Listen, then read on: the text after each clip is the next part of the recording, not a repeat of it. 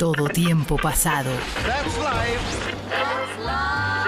That's what all the people say. Fue mejor lunes retro.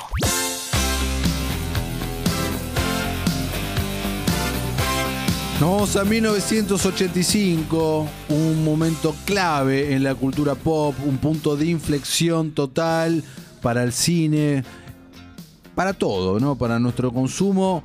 Y se estrenó con gran éxito Volver al Futuro, la película perfecta. La verdad es que La sí. película perfecta. Lo es, lo es. Es la perfection. Eh, se sabe que hasta el día de hoy en universidades de cine se estudia el guion de Volver al Futuro como guion perfecto. O sea, es un guion sin fallas. Ninguna, ninguna falla tiene. Bien. Siempre dentro de las reglas que te establece ese guion. Justamente por eso se estudia. Y es espectacular. ¿Qué es lo que más elegís? Tenés que elegir una cosa. ¿De Volver al Futuro? Sí. ¿Con qué te quedás? Con el baile bajo el océano.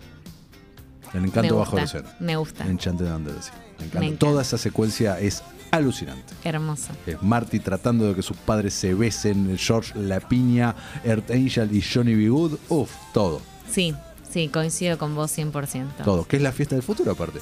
La Exacto. fiesta del futuro es así.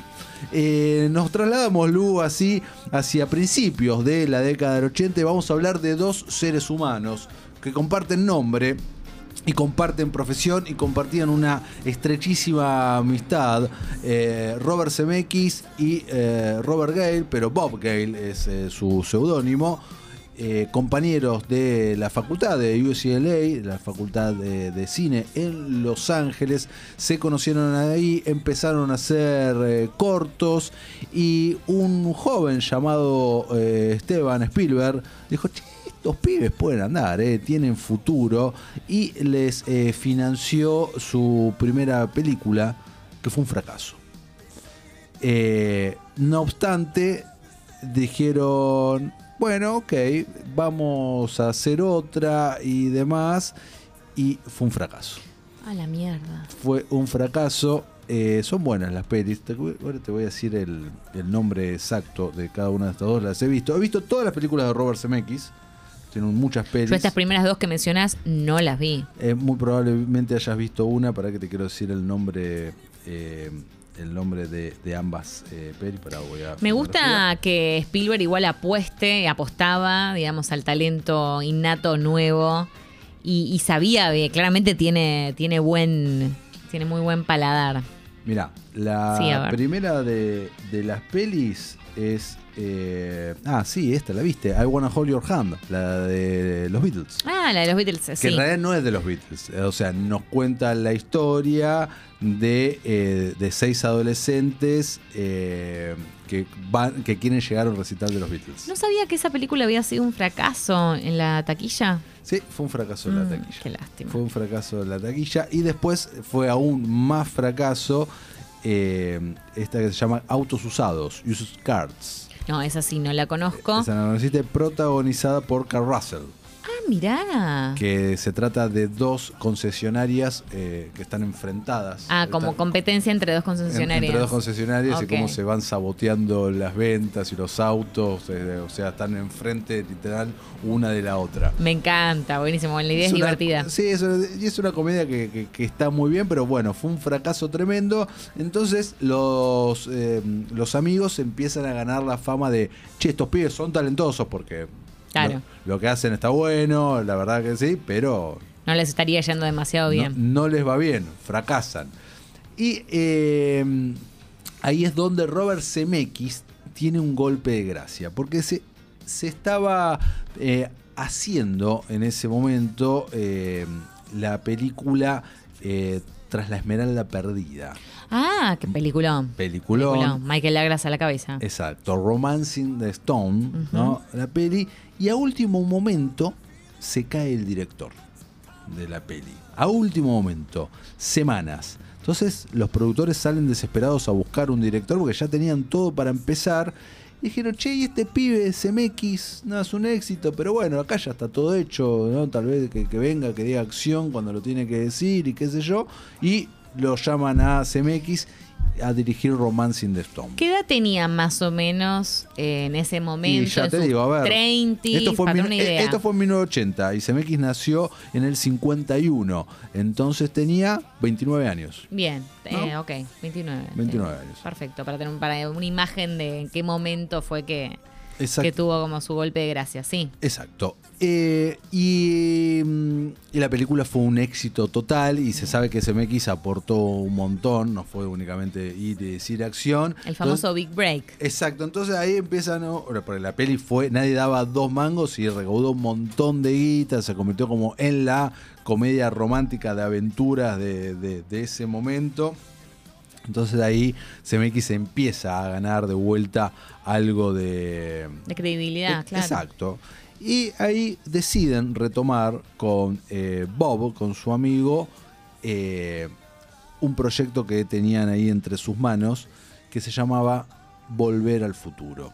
En realidad no tenía nombre todavía, pero luego se llamó eh, Volver al Futuro, Back to the Future, que es una idea original de Bob Gale. Bob Gale, eh, un par de años antes de eso, fue a, eh, a visitar a sus padres, fue, volvió a la casa de sus padres y tuvo que acomodar algunas cosas en el ático, en el desván, muy típico norteamericano, y se encuentra con un anuario de su padre. Un anuario, recordemos, los norteamericanos tienen estos, los yearbooks, los anuarios. Bueno, nosotros también los tenemos, ¿eh? No, anuario. Pero tenés el anuario, claro, que no te sacaban la fotito en el colegio. sí, la foto sí, pero ellos tienen un libro. Claro, la pones en el anuario. No, no, lo no, tenemos el no, anuario. Me parece que usted faltó el día que le sacaron la foto y le dieron el anuario. No, no, no, no, no, no. no. No será tan glamoroso como, La- como allá. Nosotros pero- tenemos la foto anual, eso sí. Ellos tienen el anuario, que es un libro que se imprime todos los años, que tiene, no solamente tienen las fotos de todos los grupos, Sí. que ni siquiera son todos grupos, porque acordate que no tienen compañeros fijos como nosotros acá, sino que tienen las fotos de el rey y la reina del coso, Ah, bueno. el club de ajedrez que integrado por tal, por tal y por tal. No, el, tanto no. el trofeo de coso, y solo es un libraco de unas 200 No, el- páginas. El, que yo tenía era un librito donde también te ponían quiénes hicieron el retiro espiritual este año. Fulano, Mengano y Sultano. ¿Y era un libro? Era un librito. Ah, bueno, eso bien no, tu no col- era un libro. Está bien, pero eso bien tu colegio y eh, excepción. Mire, Guido Almirón, ¿usted tenía anuario? Ay, no quería. No, yo tuve fotos de egresados, tipo Ah, claro. como No, la foto de fin de año, toda grupal, un cuadernito y chao, Y chau, no tenía. 500 pesos. Claro, entonces se, No, eso es tu colegio. se ve que fue mi colegio. Bueno, entonces eh, Bueno, fue el anuario de los padres. Vio el anuario de su papá. De su padre. Y vio todo lo que hacía su papá. Que era, parece un chabón como que estaba muy inmerso en un montón de, de actividades, como creo que era capitán del equipo de ajedrez, que hacía que esto, que lo otro, qué sé yo, y tenía 18 años, ¿no? Ahí en la foto en ese momento dijo, yo hubiese sido amigo de mi papá si lo conocía en esa época. Me encanta. Esa fue la génesis de Back to the Future. Y ahí empieza a, eh, a escribir esta historia de un chico viajando accidentalmente al pasado y haciéndose amigo de su padre. El guion luego varió un montón y se fue convirtiendo en lo que eh, luego conocimos, ¿no? Pero por ejemplo, dato. El auto apareció a último momento. Antes vo- volver al futuro era eh, se viajaba a través de una heladera. Ah, mira vos, inicialmente iba a ser una heladera. Iba a ser una heladera propulsada por una explosión nuclear. No, Que- menos glamoroso y difícil de filmar, porque ¿cómo haces para filmar dentro de la heladera? Bueno, de hecho, pero para eso después eh, Spielberg se cagó de risa y eh, hizo algo así en eh, Indiana la- Jones. Exactamente. Cierto, te iba a decir, me hizo acordar a Harrison Ford en Indiana Jones. Exactamente. Vino, vino, Sí. vino de ahí. Eh, bueno, y ahí empieza todo esto de Volver al Futuro que no la quería hacer nadie, no la quería hacer absolutamente nadie hasta que Spielberg les vuelve a dar una mano, bueno, vengan acá, vuelvan conmigo, y ahí Universal eh, aprueba el presupuesto para la peli, arrancan todo, arranca, arrancan a, a castear y el indicado, el que querían era Michael Fox. Michael Fox, pero Michael Fox no podía. Estaba filmando Family Ties, la serie éxito en ese momento, y lo contratan a Eric Schultz. Y empiezan a filmar la película con Eric Schultz y cuando van tres semanas adentro de rodaje, dicen, no, che, esto no funciona. No, Eric Quiero a Michael Fox y llaman a los productores de la serie, necesito que nos des a Michael Fox y acuerdan filmar fines de semana y a la noche. Por eso Volver al Futuro, la gran mayoría de las escenas son de noche Qué bárbaro. Es loco Lo que es primero de día, sábado o domingo, y después a la noche. Eso es una locura. Bueno, podés encontrar todavía en YouTube, si chusmean y se fijaron, eh, las, las escenas de Eric Scholz y después eh, refilmadas.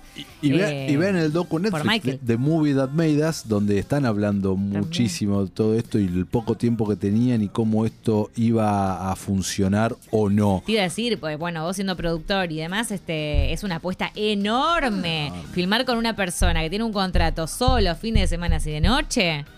No dormía. Michael Fox no durmió. Claro, ni hablar por el, el problema para él mismo, para el pobre Michael, pero sí. Sí, Qué sí, sí. bárbaro. estuvo- ah, eh, a full, bueno.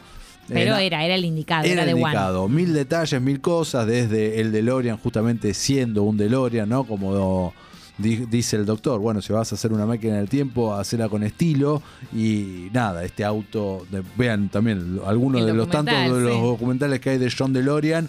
Pero bueno, este, este auto que había llevado a la quiebra, a la cárcel, a este magnate automotriz que, que se seguía vendiendo, consiguiendo en Estados Unidos y que era una rareza por lo mal que funcionaba y por un montón de cosas. Bueno, listo, que sea el, eh, el- el- que sea el DeLorean, el auto de Volver al Futuro.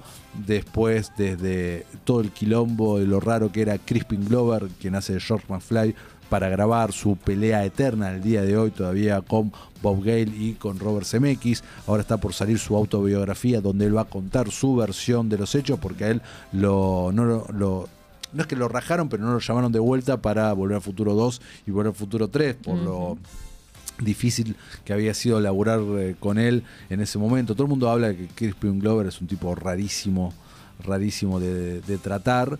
Eh, esto a mí también me lo comentaron de, de primera mano el actor eh, Henry Waters Jr., que nace de Marvin Berry, uno, la estrella principal de la Sí. fiesta del futuro. También ha contado muchas anécdotas de, de eso, de estar ahí en set y demás. Y bueno, se estrenó éxito absoluto, acompañado con una banda sonora increíble, ya moneda corriente en esa época en Estados Unidos, que una película tenía que contar con eh, un videoclip y con una canción eterna. En Volver al Futuro era más de una, la que estamos sonando era la principal, The Power of Love, eh, por Hugh Lewis and the News, que aparecen en la película en lo que es el casting de las bandas y por supuesto la eterna Johnny Good de Chuck Berry interpretada por Michael Fox que casualmente tocaba la guitarra. No, es que claro, cuando te das cuenta que el casting es ese casting, no hay forma. De hecho, estaba leyendo que eh, en- Johnny Depp fue uno de los que audicionó para la película Vale. también, pero que ni se, ni, ni- o sea, se habían olvidado. O sea, Bob Gale dijo, no lo recordaba, no lo tenía en el radar, que, que bueno, después habrá dicho, no habrá sido tan memorable, claramente. Claro. Sí. Era época, claro, de eh, casti- mucho casting de estos jóvenes actores, hoy estrellas, muchos que han quedado en el camino. Johnny Depp también estaba buscando su big break que vino eh, ese mismo año, ¿no? Con Pesadilla. Nightmare on Elm Street. eh, Por, eh, segu- por ahí seguro, eh, no me acuerdo si fue ese mismo año o... Bueno, fue- pero, pero rondaba por ahí. 1984. Ahí va. Un año antes. Ok. Un año antes, bueno, pero eh, la, la peli estaba por filmarse, o sea, todavía no era nadie. Exacto. Y como siempre decimos, hubiera sido una película muy diferente. Totalmente diferente. ¿Qué lugar ocupa en tu vida Volver al Futuro, Lu? Eh, a mí me gusta mucho, la verdad, muchísimo. Eh, la, la he visto. Es de esas películas, ¿no? De esas, de las que ves, le- la dan en la tele, la dejas, eh, pasa mucho tiempo y dices, uy, hace mucho que no veo Volver al Futuro, la pones, siempre está dando vueltas por alguna plataforma, así que es una de esas. Está, está como medio. Indiana Jones para mí ocupa un lugar más importante, pero es de esas que, que, que decís. No, no hay una. 100%. No, no las dejas de ver. Yo aprendí con los años y con haber participado de este evento, para que no saben lo que estoy diciendo, yo soy el productor, pueden buscarlo, vayan a YouTube, se llama Fiesta del Futuro, es una fiesta temática de Volver al Futuro, traemos a los actores para acá, eh, se recrea el baile del encanto bajo el océano y es una fiesta espectacular.